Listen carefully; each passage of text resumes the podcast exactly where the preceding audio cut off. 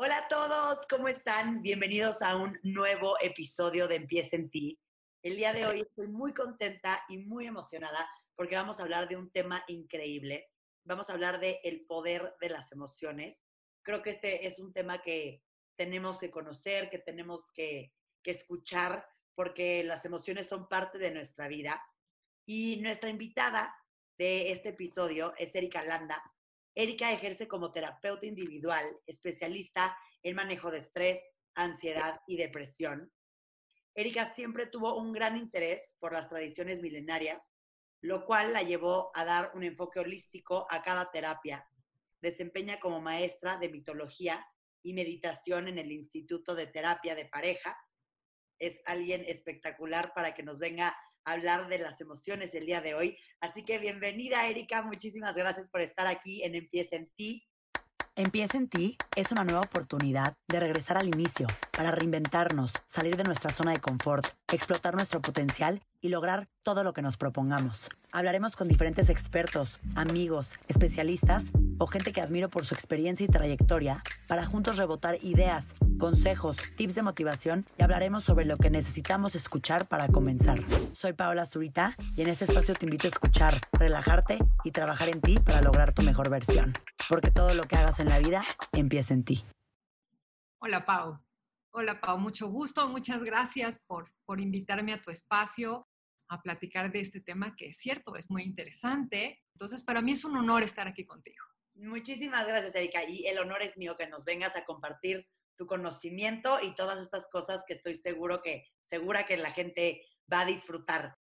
Y me encantaría, Erika, que arranquemos esta plática del el poder de las emociones, que, que nos dijeras un poquito qué son las emociones tal cual, cómo se definen, una descripción sobre las emociones. Ok, empecemos por el término, que es emoción. Emoción tiene que ver con el movimiento. Las emociones son una respuesta básicamente fisiológica, o sea, de nuestra biología, de nuestra psicología, que tiene que ver con nuestra historia y que también tiene que ver con nuestra manera de comportarnos, pero es una respuesta que tenemos y que le da color a nuestra vida. Las emociones son muy importantes. Este, es esta respuesta. Imagínate un mundo sin emociones. Imagínate que no sintieras felicidad, ni tristeza, ni enojo, ni miedo, ni pasión. No emociones. No haces nada. Las emociones son esta cosa que nos motiva en la vida para ir atrás de algo, lo que nos permite disfrutar de lo que hacemos. De hecho, una em, emoción nos lleva a interpretar las cosas de una manera de acuerdo a la emoción que estamos teniendo. No, sería terrible vivir sin emociones. No me puedo imaginar una vida sin, ellas. Ajá, y le damos mucha importancia a nuestro pensamiento y lo trágico es que las emociones determinan todo. Y con base a esto que nos platicas, Erika, cuando se dividió como esta parte de lo emocional y lo racional, me encantaría que me explicaras un poquito más cómo se relaciona el pensamiento con la emoción, tal cual. Podemos hablar a partir de la evolución de las especies, ¿de acuerdo? Nuestro, nuestro pensamiento es la parte más nueva de la evolución de, las especies en, en el planeta, ¿de acuerdo? Solamente nosotros tenemos esta capa que se llama corteza cerebral, que es nuestro cerebro de pensar. Es eso que tú llamas el pensamiento. Pero antes, antes de eso, o sea, en primer lugar se desarrolló una cosa que se llama el cerebro reptiliano, que lo tienen los anfibios, lo tienen los reptiles y muchas, muchas aves, ¿de acuerdo? Y tiene este mecanismo de sálvese quien pueda. O sea, es este mecanismo de sobrevivencia y además se encarga de regular todas las funciones, circulación, digestión, sudoración, todo lo que pasa en tu cuerpo, lo regula, se regula en ese cerebro principalmente. Luego vienen los animales como de sangre caliente y entonces viene esta otra capa que es donde está la emoción, donde está el apego, donde está el vínculo. ¿De acuerdo? Que además es muy importante porque yo no sé si sabías que la emoción es el pegamento de nuestra memoria. ¿Tú sabes qué te pusiste, bueno, más o menos qué llevabas puesto la semana pasada o qué comiste la semana pasada o no, no, sabes. pero ¿te acuerdas qué comiste el día de tu graduación? No. ¿No, no te acuerdas? ¿Te acuerdas me que acuerdo, pero me acuerdo perfecto que llevaba puesto. ¿Te acuerdas que llevabas puesto? ¿Por qué? Porque era un evento emocionalmente importante. Entonces, esta capa de la emoción, bueno, es, es la siguiente que se, que se desarrolla, tiene que ver con nuestra memoria, con cómo respondemos a las cosas, y después se forma esta última que es nuestro cerebro de pensar. ¿De acuerdo? Y todas estas están interrelacionadas, tienen que funcionar de manera alineada. Ahora, muchas veces sucede que tú piensas una cosa, pero sientes otra. ¿De acuerdo? y eso de acuerdo, sí. Y eso te está diciendo como de repente te pasa que tienes un sentimiento, pero la cabeza te dice, "No, estás loca, sí está bien, todo está bien." Y a eso iba un poquito mi pregunta de la relación entre emociones y el pensamiento de, de esto que nos estás explicando. Y, la cosa es que lo que está más cercano a nosotros mismos es nuestra emoción. Si le estamos dando, y además es muy chistoso, la cabeza está pensando, todo el tiempo está generando pensamientos. Ese es su chamba. El cerebro de pensar, así le vamos a llamar, es generar pensamientos, como la chamba de nuestras venas y nuestras arterias es que circule la sangre. Entonces tú dices, es que ya no quiero pensar. No, pues es que siempre vas a estar pensando. Aquí hay una parte bien importante. Generalmente le damos más importancia a nuestro, pensamiento que a nuestra emoción. ¿De acuerdo? Y curiosamente la emoción es la que le da significado al pensamiento. Entonces tenemos que empezar a aprender a sentir y a relacionarnos con nuestras emociones. Porque además no hay emociones malas ni buenas. Lo que pasa con las emociones es que si tú sientes emociones como la dicha, el aprecio, el agradecimiento, la generosidad, todas estas emociones, incluso no sé si te pasa que cuando estás contenta, tu hermano te puede, a lo mejor te tienen, te tienen en tu casa un apodo que no te encanta, pero si estás enamorada, feliz, contenta, con la pila cargada, ni lo oyes, hasta te ríes. Pero si tienes una emoción como tristeza, aburrimiento, depresión, frustración, estás así como y traes la pila baja, que además la cantidad de energía que tenemos está muy relacionada con, con esas emociones que tenemos en el día a día. Si tienes la pila baja y estás más o menos en estas emociones, te dicen el, el apodito ese y te cae de verdad muy gordo. El apodo es el mismo, pero tú lo percibes diferente a partir de la emoción que estás teniendo en ese momento y muchas veces de la cantidad de energía que tienes en ese momento. Y, hace mucho sentido lo que dices de la energía, porque cuando te sientes luego triste, este, frustrado, enojado o con ansiedad, o cuando vienes luego de una discusión muy grande con tu novio, tu hermano, tu lo que sea, algo pasa que parece que te aventaste un maratón de de verdad 42 kilómetros corriendo porque dices, ¿por qué estoy tan agotada? Y supongo yo ahorita, cuéntanos un poquito más, que tiene que ver con eso, que todas esas emociones negativas pues nos drenan, porque luego hasta si estás en el lado contrario de que feliz, emocionada, empoderada, todo bien en tu vida, al revés, no te sientes cansada, sientes que puedes contra el mundo, puedes hacer absolutamente todo. Entonces supongo que tiene que ver con esta carga de energía que dices de las emociones. Por supuesto, por supuesto. Cuando, cuando tú dices exactamente, cuando tienes estos enojos y estas frustraciones, todas estas emociones que tienes, se activa un mecanismo que se llama mecanismo de estrés. Nosotros decimos, es que estoy estresado, pero estar estresado es como muy general y además estresado no tiene que ver con ninguna emoción. Estar estresado es un mecanismo que se activa por una emoción incómoda que puede ser desde el aburrimiento hasta el odio más fuerte del mundo, o incluso un dolor corporal, o incluso algo imaginario, o sea, te estás imaginando, yo me acuerdo cuando era chiquita, me imaginaba que había un señor abajo de la cama, un señor malo abajo de la cama, y entonces cuando quería yo, ya sabes, en la noche me quería yo levantar, no, no me podía levantar porque el señor me iba a jalar los pies, ¿me explicó? O sea, era miedo, pánico, era por algo imaginario y sin embargo, eso detona este mecanismo de estrés que hace estos 1400 cambios. O sea, si son emociones positivas, te refrescan todo tu sistema, te alinean, te rejuvenecen. Si son emociones negativas, generan mucho cortisol, que no es nada malo. El cortisol lo necesitamos para levantarnos hacer nuestras actividades, pero cortisol de más desgasta mucho nuestro sistema. Y además nuestro ritmo cardíaco, pum, pum, pum, pum, se va para arriba. Una persona en un enojo así fuerte, o sea, en un pleito, puede levantar sin pararse de la silla su ritmo cardíaco a 140 latidos por minuto, que es lo que levanta un maratonista.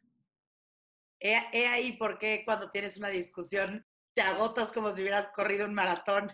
Exactamente, exactamente. He ahí por qué cuando tienes un día de trabajo muy pesado, donde el jefe te está diciendo que tienes que, o tienes que entregar el proyecto y toda, todo este estrés es, es un desequilibrio de tu cuerpo que te está, te está ayudando tu cuerpo a estar alerta para enfrentar todos esos retos, pero no es el estado en el que te cargas, no es el estado en el que, en el que, en el que te nutres, no es un estado de bienestar.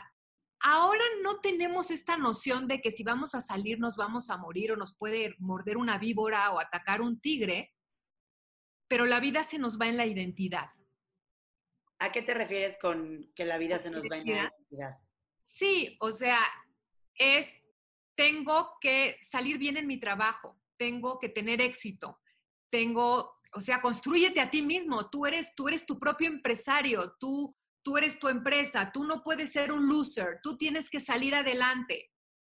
Y entonces esta imagen que nosotros tenemos que dar al mundo, si nosotros fallamos en esa imagen, casi casi es como si estuviéramos muertos.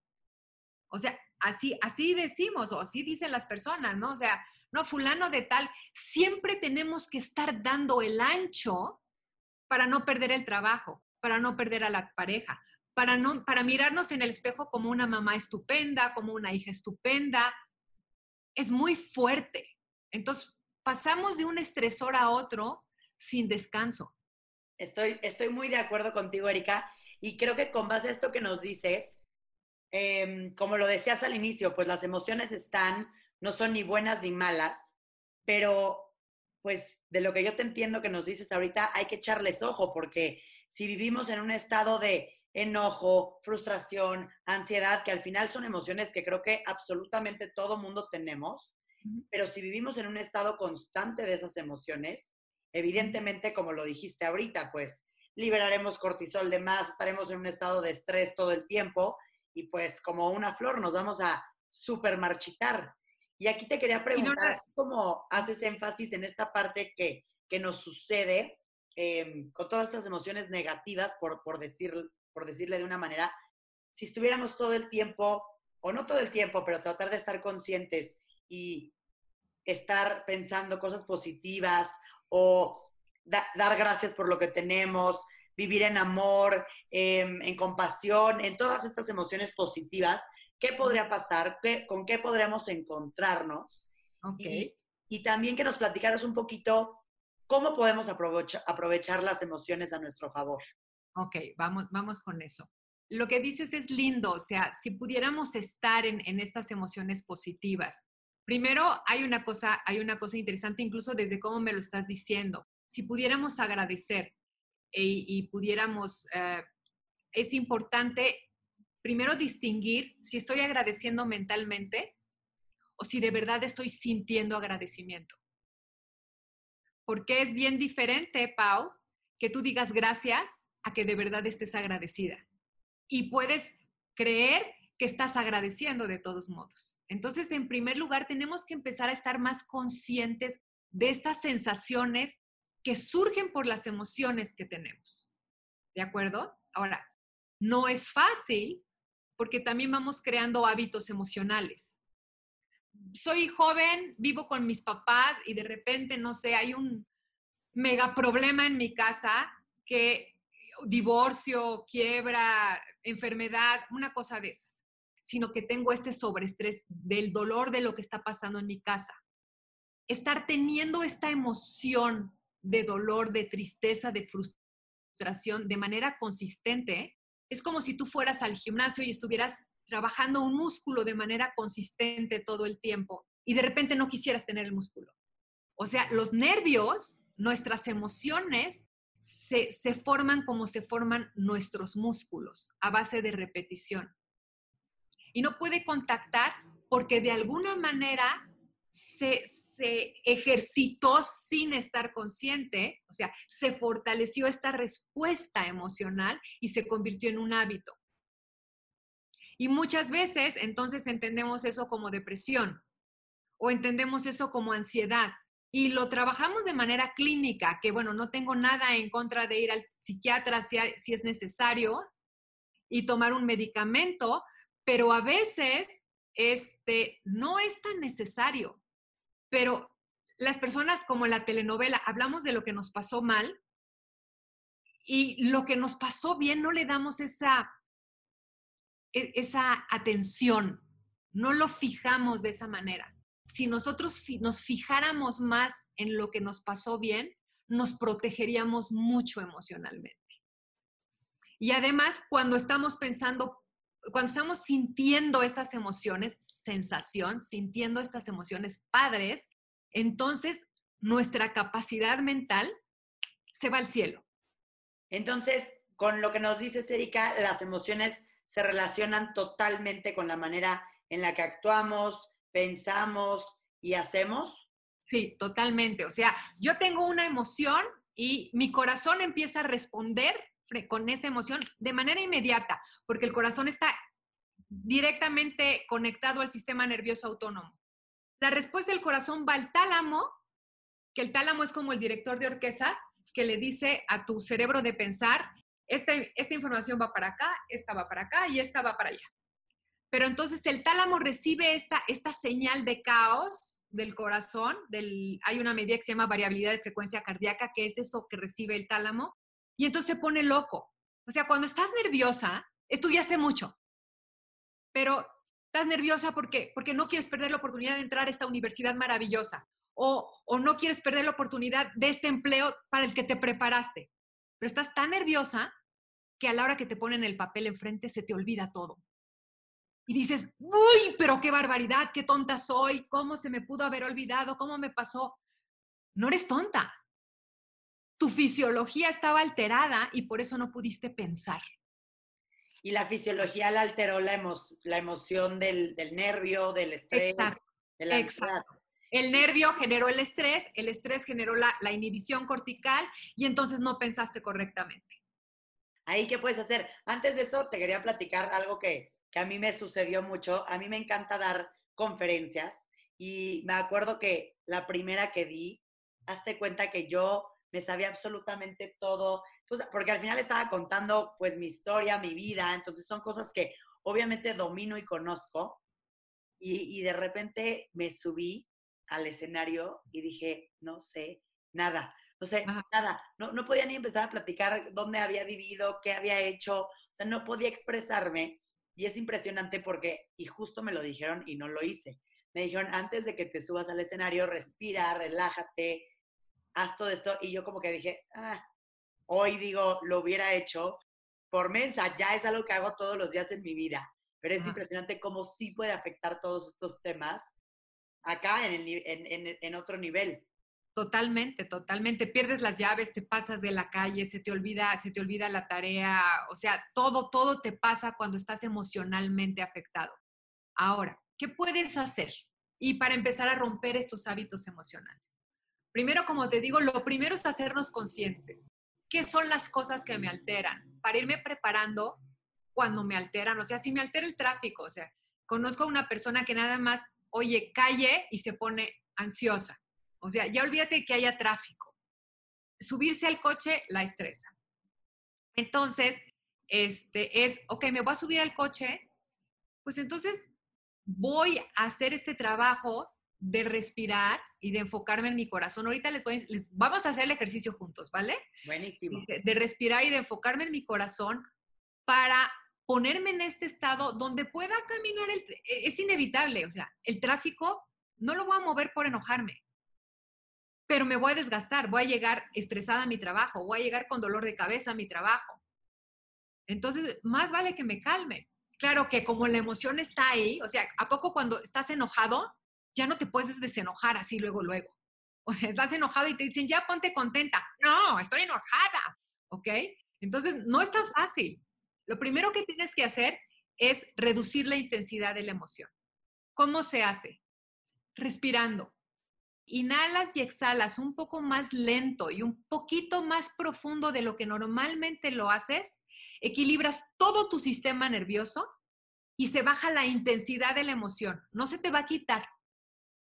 Va a bajar la intensidad, pero ese que baje la intensidad permite que llegues a un estado como más neutral y entonces puedes elegir desde qué actitud o desde qué emoción vas a abordar lo que estás enfrentando. Ahorita que lo hagamos, vamos a ver qué sucede. vamos a ver. antes de entrar al ejercicio, Erika, te quería preguntar, porque creo que hay muchas personas que, que no saben luego por qué tienen ciertas emociones. Por ejemplo, tú ahorita describiste la situación de tu amiga que ya sabe que el tráfico la pone tensa y pues sabes que te puedes preparar ante ese tipo de situaciones. Pero yo, yo conozco gente, a mí en momentos de mi vida me llegó a pasar que después entendí por qué, pero que en el momento realmente puedes estar chance, este, ansiosa, em, triste, enojada y ni lo sabes. Yo, yo de repente a la fecha me topo con personas que dices, wow, ¿qué onda con su humor? Y le dices, ¿no? Como, oye, pero ¿qué te pasa? ¿Estás enojado? ¿Qué, qué, qué? ¿Yo cómo estar enojado?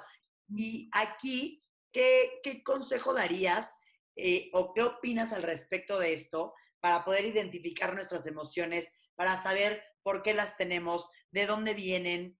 Una de las cosas que ya nos dijiste que es importantísimo es hacer conciencia para darnos cuenta qué actitudes estamos teniendo y qué estamos sintiendo. Pero ¿qué más podríamos hacer al respecto de esto para ayudar a pues estar en, emociones como alegría, amor y no en enojo, estrés, tristeza? Okay. Bueno, yo creo que aún una persona que ya se haya acomodado, o sea, que ya se haya adaptado y ojo, fisiológicamente, nadie se adapta a, una emoción desgastante como la frustración y el mal humor, o sea, las personas no somos roñositas o, o, depresivitas o como seamos porque lo hayamos elegido. Pasamos, pasamos por un proceso donde nuestra fisiología se adaptó y ahora esa es nuestra respuesta. Entonces, esta persona que siempre está malhumorada, bueno, también siempre es siempre tú la ves malhumorada. Pero en realidad durante el día pasamos por muchos estados emocionales. Quizá esta persona está el mayor porcentaje del tiempo en este estado de mal humor. Pero eso es ahí ya es una cuestión personal y ahí es donde tenemos que tener compasión y respeto por las personas. Si yo soy una persona que está malhumorada, que, que soy roñosita, pues eventualmente en algún momento voy a hacerme consciente que tengo que cambiar un poco mi actitud, porque voy a estar perdiendo cosas. Siempre pasa, o sea, la vida nos pasa factura de todo, de lo bueno y de lo malo. La vida nos refleja todo el tiempo. Entonces, en algún momento me doy cuenta y voy y busco ayuda. ¿De acuerdo? Y bueno, es, es importante, es importante de verdad poner el acento y entender, y, ahí yo soy psicoterapeuta y bueno, perdón, perdón, pero a veces yo creo que el proceso de psicoterapia este, puede alargarse y no ser tan efectivo si no se hace un entrenamiento emocional porque yo puedo estar hablando de que entonces en mi infancia me abandonaron y entonces me hicieron y, por eso ahora tengo miedo al abandono y entonces por eso ahora soy celosa y posesiva. Puedo estarme explicando y haciendo todas estas, no estoy resolviendo nada. Tengo una respuesta automática que tiene que ver con algo que me pasó antes que fue emocionalmente relevante, sí, pero ahorita tengo la capacidad la capacidad en este momento de tener una respuesta diferente, sin tener que andar acordándome del dolor del pasado de mi madre. Puedo hacer algo más práctico ahorita, en este momento, si me doy cuenta. ¿Cómo diferenciarías estas emociones que tenemos, lo que tú dices, por haber vivido algo, em, algo que sucedió y tienes cierta emoción que, se causó por eso, a un trauma, porque sí creo que es, los traumas se que vienen obviamente sucesos súper fuertes, pero, o todo esto que dices viene de traumas. Eso es un trauma. O sea, si yo estoy hablando de que entonces en mi, en mi infancia me abandonaron y entonces ahora cuando tengo a alguien y entonces no me contesta, ya estoy pensando que me abandonaron y entonces estoy con el teléfono ahí. O sea, estoy teniendo una respuesta porque ya tuve un dolor terrible y no aprendí a manejar, no, no aprendí a manejar el desapego, no aprendí a, manejar que, que, bueno, pues las personas se van. ¿De acuerdo? Claro que se fueron mis papás, entonces sí hay un dolor. Y entonces mi mecanismo de estrés cuando alguien se va es, espérate, alarma, alarma. Por supuesto, eso es un trauma.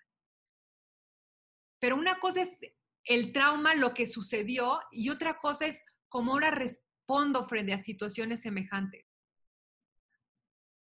Puedo elegir responder con, con, todo este pánico que no me deja pensar ni abordar el asunto de una mejor manera o responder de otra manera. Pero la elección depende de que yo esté emocionalmente tranquila. En el momento en que ya reaccioné, ya se me vino la emoción, ya no estoy pensando correctamente.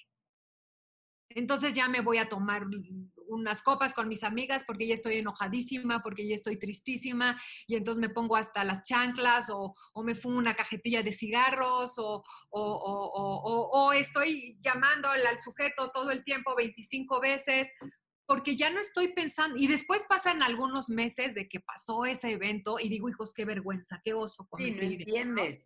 Sí, pero entonces volteo y lo veo hacia atrás y digo, ¿cómo yo hice eso? porque la emoción ya me había rebasado y yo no estaba pensando correctamente. Y entonces, Erika, con todo esto que nos dices, las emociones las determina el entorno o las creas tú. No, las emociones son una respuesta tuya, no las determina el entorno las emociones son tu respuesta y puede ser una respuesta que te modifique, o sea, que modifique lo que tú quieres responder idealmente, si es una respuesta muy intensa. ¿De acuerdo? Ahora, el entorno, o sea, yo puedo decir, ay, ya llegó Pau. Es que nada más llega Pau y yo me pongo, ay, como me, ay, me altera que venga Pau. No, ya, ya me quiero ir porque además su vibra tiene una vibra tan baja, Pau, que, es tóxica, es tóxica y entonces me afecta. O sea, eso, eso no es cierto. O sea, Pau no, no me puede afectar a mí. No puede determinar mi estado de ánimo. Sí me puede parecer un poquito molesta, ¿de acuerdo? Pero que determine mi estado de ánimo, que yo diga que su toxicidad me intoxica a mí, es, es irreal, es exagerado, está fuera de lugar y me quita poder y es irresponsable en todos, en todos aspectos. ¿Por qué? Porque una vez más, si yo respiro, yo contacto con mi corazón, es toda una ciencia esto del corazón, pero en, la medicina, en la medicina del dolor se sabe que ahí donde pones tu atención se, se producen cambios fisiológicos y el corazón lleva todos los ritmos del cuerpo junto con la respiración. Si yo tengo un momento incómodo y yo enfoco mi atención en el corazón, la desenfoco de mi pensamiento, ¿de acuerdo? Y empiezo a ayudar a que se cree un cambio fisiológico que va a impactar toda mi, todo mi, todo, toda mi percepción. Entonces, me bajo ahí pongo la atención ahí y empiezo a respirar un poco más lento y un poco más profundo, y entonces baja la intensidad de la emoción. Y entonces, esta Pau que viene con sus cosas que me altera, y entonces digo, espérate, no me va a alterar, respiro, me contengo, y entonces puedo elegir abordar a Pau de una manera distinta. La verdad es que todo lo del entorno, bueno, así, así lo veo yo y, me dirás si estoy bien o mal, pero yo creo que todo lo del entorno simplemente sucede. Todo lo que no podemos controlar es lo que yo considero como el entorno, ¿no? O sea, al final, si hay tráfico, no hay tráfico, si llegó la niña, no llegó la niña, si tu papá te gritó, no te gritó, si te dijeron cosas feas, te dijeron cosas feas. Todo eso no lo podemos controlar. Y, y todo lo que sí podemos controlar, pues, es todo lo que tenemos aquí dentro, a nosotros, nuestras emociones, que es, es la parte más poderosa y por eso esta plática tan espectacular. Y por eso me encanta que la respuesta sea que evidentemente las emociones no tienen nada que ver con el entorno, vienen de ti porque justo lo que tú estás diciendo, todo el entorno, todas esas cosas que no podemos controlar, pues casi casi para mí son nada, porque pues si no las puedes controlar, ¿para qué les das energía? ¿Para qué les das tiempo? ¿Para qué les das espacio, momento? En todo lo que sí puedes hacer por ti para estar mejor, para sentirte mejor, pues hacerlo. Y creo que una de estas cosas es lo que nos dices de respirar, buscar nuestro centro. Entonces, está buenísimo. Y esta técnica que nos vas a poner a hacer, tengo emoción. Te voy a pedir que pongas atención ahorita, ¿dónde está tu cabeza? ¿Dónde están tus pensamientos? A lo mejor estás diciendo, este, hijos, ya, ya va a empezar otra entrevista, me tengo que apurar porque tengo un compromiso, o estás rayadísima con esta plática. ¿Dónde está tu cabeza de pensar ahorita? Observa, no me digas nada, Pau. Exacto, antes de empezar todos, todos los que nos están escuchando. Observen, observen dónde está su cabeza, ¿ok? Esta señora está bien loca, habla muy rápido, este brinca de una cosa a la otra, o está padrísimo, está rayadísimo, o no sé, lo que sea, ¿dónde están? ¿Dónde está su cabeza? ¿Ok? Ya observar. Ahora observen sus emociones. ¿Están tranquilos? ¿Están ansiosos? ¿Están aburridos, este, están tratando de desenojarse. ¿Dónde están sus emociones? ¿Cómo están sus emociones ahorita? Observen dónde están. Y ahora físicamente, ¿cómo están? Tensitos de alguna parte, relajaditos, este, observen nada más. La mandíbula bien, a gusto, el ceñito. Ahora ya, nada más dense cuenta dónde están ahorita. Ahora viene el ejercicio. Lo vamos a hacer esta vez con los ojos cerrados y nos vamos a ayudar poniendo la mano en el pecho porque a veces nos cuesta trabajo enfocarnos, pero la idea es que esto lo podamos hacer sobre la marcha mientras estamos en la entrevista. Si nos estamos equivocando, podemos estarlo haciendo sin que nadie se dé cuenta. Pones tu mano aquí en el pecho, donde está tu corazón, en el centro del pecho. Y ahora cierra tus ojos, Pau, todos chicos y chicas y señores y señoras. Enfoquen su atención en el área de su corazón. Enfóquense en su corazón. Y ahora imaginen que comienzan a inhalar y a exhalar desde esta área de su pecho y de su corazón, haciéndolo solo un poco más despacio y un poco más profundo de lo que normalmente lo hacen. Pueden inhalar cinco segundos y exhalar cinco segundos.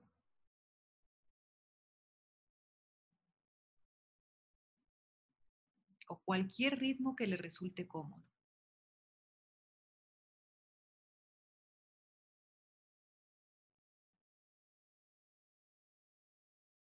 Ahora los voy a invitar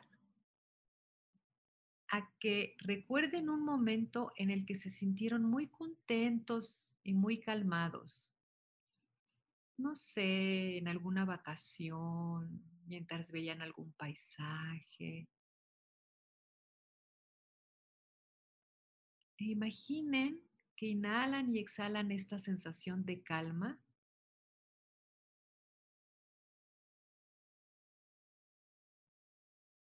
desde su corazón.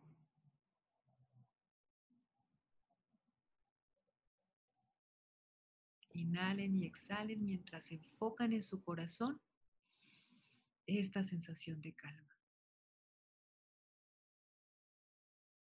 Si hay algún pensamiento o algún ruido que los distraiga, no importa.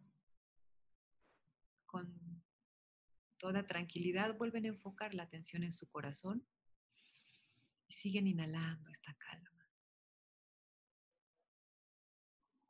¿Ok? Ahora los voy a invitar a que abran sus ojos y que observen dónde están sus pensamientos en este momento, cómo están sus emociones y cómo están físicamente. Y quiero que se digan a ustedes con toda honestidad, si hubo algún cambio, aunque fuera pequeño. Yo, yo sí sentí, espero que todos hayan sentido algo. Yo sí sentí, Erika, la verdad, como que siento que ahorita la verdad estaba en un momento bastante feliz y contenta, no sentía nada feo, pero me ayudó esta respiración como a calmarme, a tener tantita más paz. Aunque fue tantitito tiempo, es impresionante cómo luego, luego sientes ese mini cambio. Entonces, está increíble porque podemos hacer esto todos los días. Dos minutos.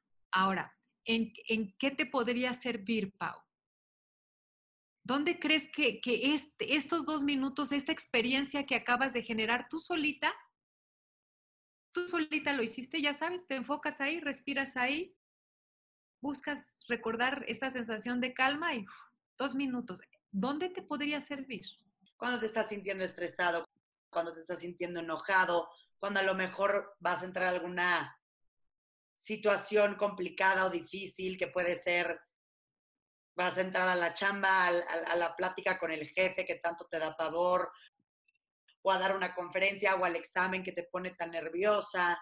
Em, o, a la, o, a la, o a la entrevista que te entusiasma. A lo mejor estás tan entusiasmada.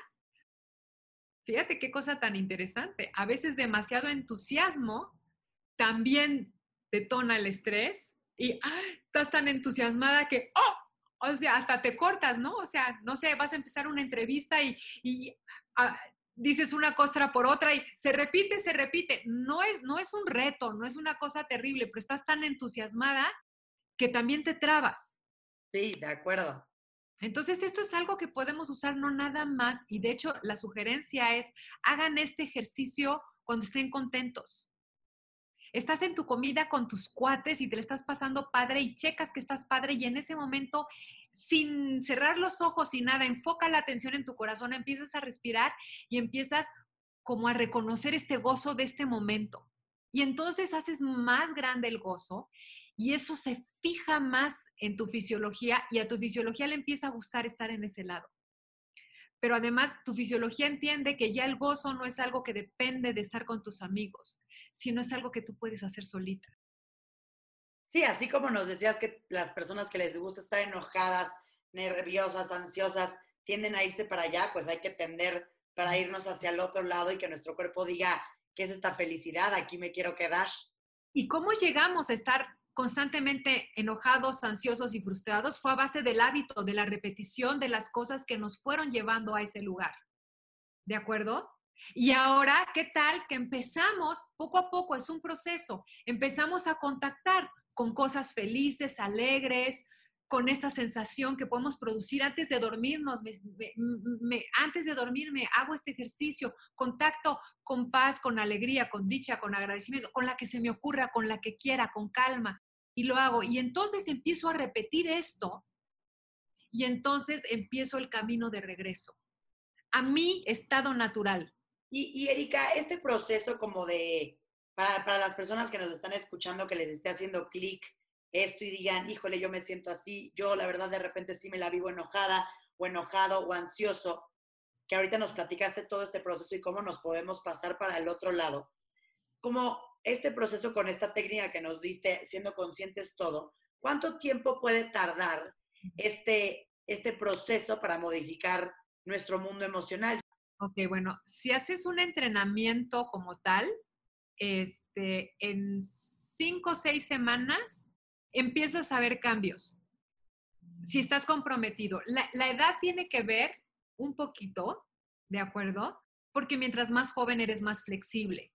¿ok? O sea, vamos, haces tu six-pack más rápido cuando tienes 25 que cuando tienes 56, ¿de acuerdo? O sea, es, de todos modos lo puedes hacer, o sea, cualquier ejercicio que hagas, a cualquier edad te va a dar un beneficio. Ya un cambio ya donde tu fisiología de manera automática ya esté en otro lugar, es algo que lleva seis meses, que no es mucho tiempo. Si estás pensando que una persona que llega con síntomas depresivos de repente tiene que tomar medicamento un año.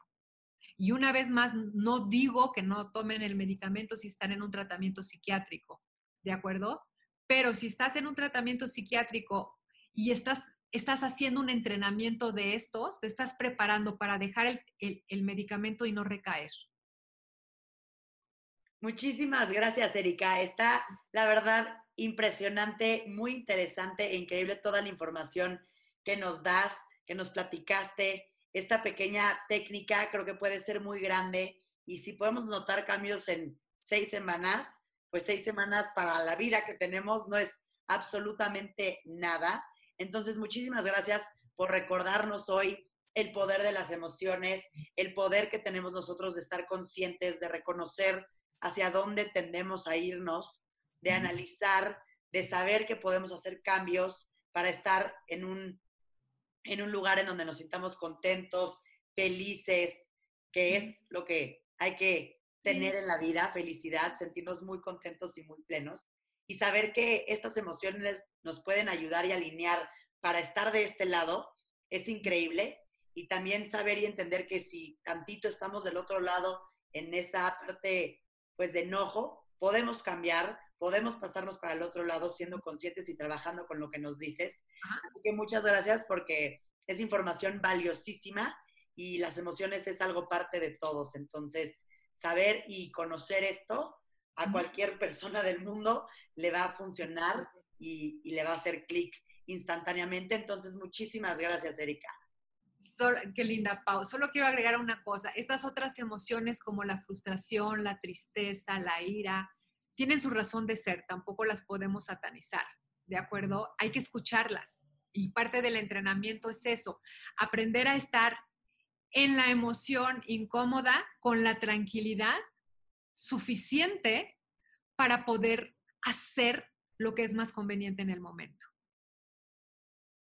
Porque la emoción te dice algo. Si estás frustrada, la emoción te está diciendo, Pau, eso que estás haciendo te está dando siempre el mismo resultado. O, o, te rindes o buscas un camino diferente. Pero así como lo estás haciendo, no funciona.